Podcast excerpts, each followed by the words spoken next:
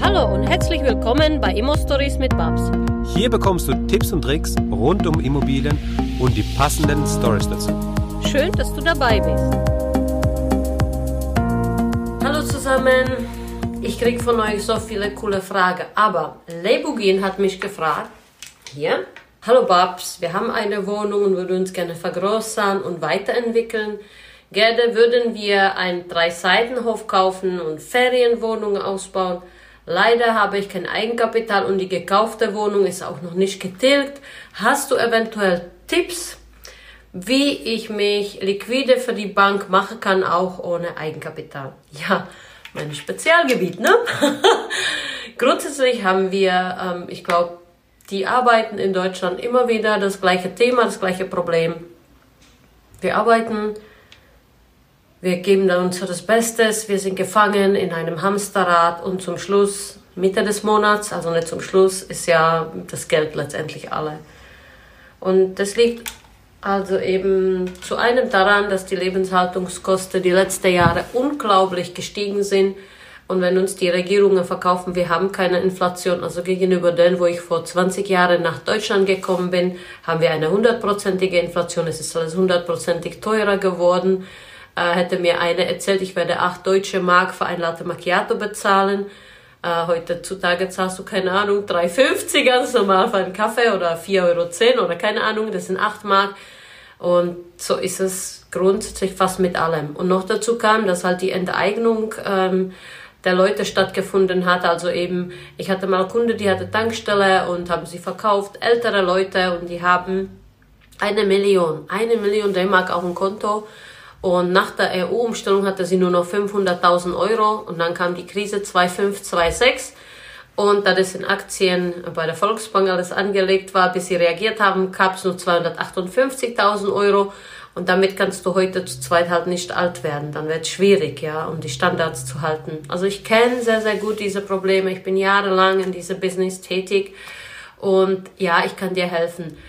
Das Thema Ausbauen ist mega, Bauträger-Thema ist mega, aber halt für Leute, die wirklich Cash, Cash-Vorlauf haben und auch das Risiko bereit sind zu tragen. Wenn du ein Anfangsinvestor bist, würde ich dir alles raten, nur nicht stürz dich jetzt in die Baustelle, sondern ich persönlich werde dir raten, such dir mal eine Ferienwohnung, die du kaufen kannst. Es gibt mega viele tolle Projekte, beispielsweise Bayerische Wald oder Mittelgebirge, Winterberg ist mega.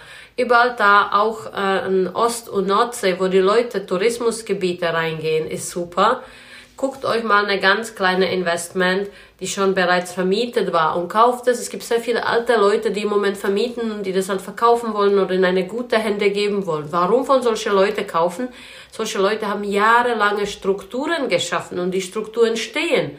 Das heißt, ihr kann also eben ganz, ganz äh, normal hergehen, einen kleinen Apartment kaufen, der schon bereits ähm, die Putzfrau hat. Da laufe schon die Wäsche, da sind die Strukturen fest, da habt ihr Probleme mit den Nachbarn nicht.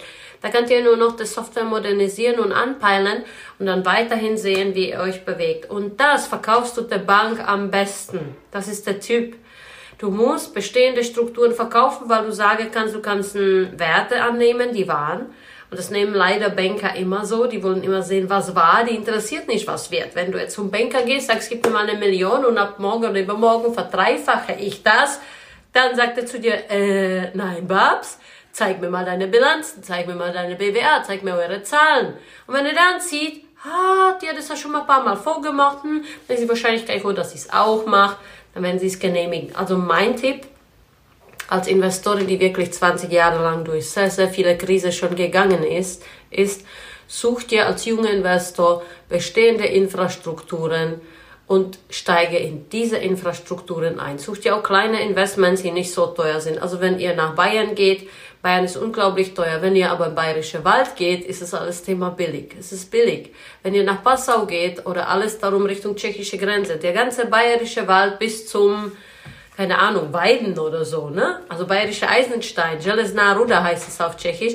Es ist alles günstig. Das kann man alles als Investor erwerben und schauen, es ist angelaufen, wer geht ein Urlaub. Oft sind die Besitzer sehr, sehr alte Leute und ihr kriegt dann mega Schnäppchen machen mit sehr, sehr guter Rendite, die auch, und jetzt aufpassen, ganz normal vermietbar sind.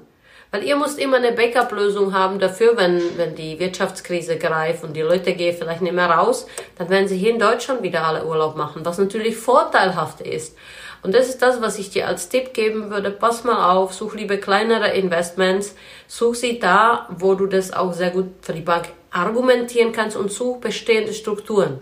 Also du kannst auch gerne äh, bei eBay Kleinanzeige investieren, weil die alte Leute, die, die sind nicht so in den Portale vertreten, die man so heute kennt, Immometrika, Immo-Scout und Immowelt. Ähm, das ist eh nicht der Fall, sondern eh so was Quokka, ja äh, eBay Kleinanzeige. Da findet man heute noch mega, mega tolle Deals.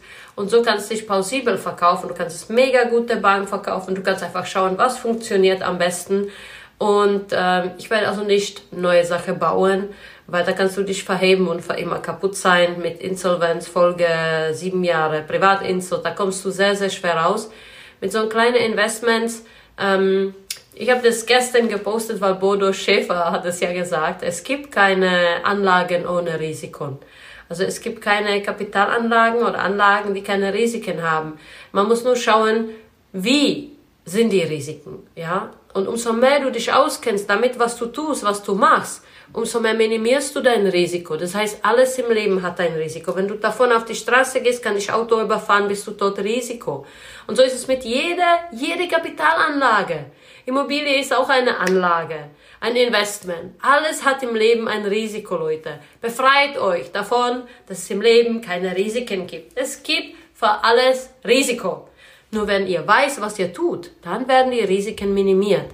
Ja, und mit jedem weiteren Investment lernt ihr auch sehr, sehr viel mehr. Und ihr werdet immer besser, immer besser, immer besser. Und irgendwann sagt, ja, ist ja überhaupt nicht problematisch habe ich schon zehnmal durchgespielt. Das Risiko ist relativ gering. Irgendwann werdet ihr soweit sein, dass ihr nicht unbedingt die Banken braucht für solche Investments. Und dann geht ihr, das sind so Stufen der Entwicklung. Stufe für Stufe für Stufe für Stufe. Und irgendwann seid ihr da oben und sagt, wow, das war mega.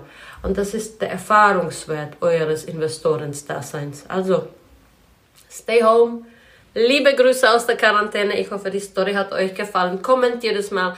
Gebt mir weitere Fragen. Was interessiert euch noch in diesem Bereich? Jetzt hat man alle ja Zeit und ich freue mich auf diese Dreharbeiten für die Story. Ja, ich freue mich auf weitere Fragen von euch und hoffe, ich könnte dir ein paar Tipps geben, wie man solche Investments erstmal angeht. Eine Frage hast, dann schreib diese gerne mit einer Bewertung bei iTunes. Diese werden wir dann auch vorlesen. Wir danken dir und hören uns dann beim nächsten Mal.